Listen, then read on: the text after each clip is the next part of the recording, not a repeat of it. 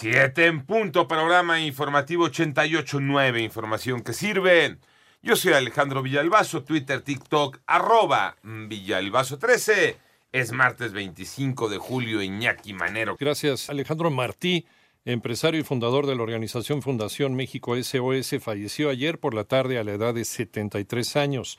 A lo largo de su trayectoria también ganó popularidad por ser fundador de tiendas de ropa y artículos deportivos. Por otro lado, la defensa del exdirector de Petróleos Mexicanos, Emilio Lozoya, pidió a la Unidad de Inteligencia Financiera verificar su propia información porque aseguran que no existe una investigación por la compra-venta de la planta chatarra de agronitrogenados, en la que supuestamente su cliente causara un daño al erario por 760 millones de pesos. En tanto, la sentencia contra Genaro García Luna por narcotráfico en los Estados Unidos se pospuso hasta el primero de marzo de 2024, luego de que el juez Brian Cogan aceptara la moción de la defensa. Esta es la segunda vez que se cambia la fecha. Y Adrián López Solís, titular de la Fiscalía General del Estado de Michoacán, informó que la dependencia ya obtuvo cinco órdenes de aprehensión en contra de los presuntos responsables del homicidio de Hipólito Mora y tres de sus escoltas. Hubo problemas en el paraíso de Vicente Fox. Autoridades sanitarias aseguraron productos derivados de cannabis de una de sus tiendas. Moni Barrera.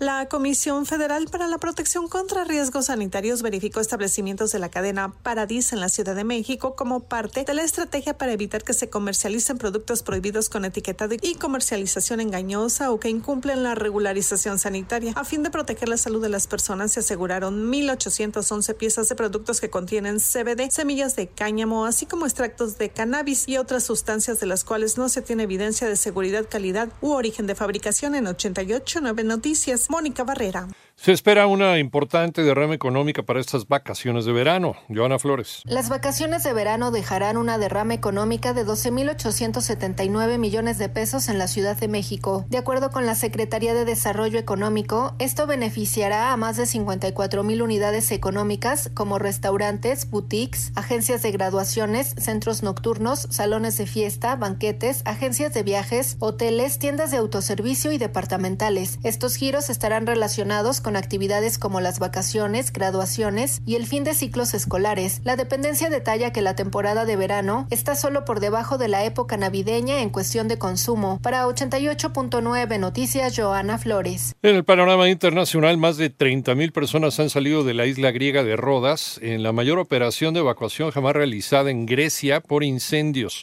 El ministro de Relaciones Exteriores griego, Georgios Garapetrios, dio a conocer la apertura urgente de una célula de crisis en Atenas para facilitar la repatriación de los extranjeros.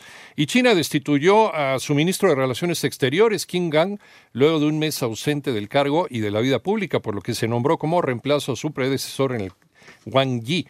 La decisión ha alimentado los rumores sobre problemas personales y rivalidades políticas entre la élite del gobernante Partido Comunista. El Departamento de Justicia de los Estados Unidos demandó al estado de Texas por haber instalado sin autorización federal una barrera de boyas en el río Bravo, frontera natural con México, con el objetivo de frenar el paso de migrantes. Y el presidente de Rusia, Vladimir Putin, firmó la ley que prohíbe el cambio de sexo tanto por tratamiento médico como con los documentos de identidad, una decisión que el Parlamento consideró como una medida, dijeron, para proteger de una degeneración a niños y adultos. Panorama informativo.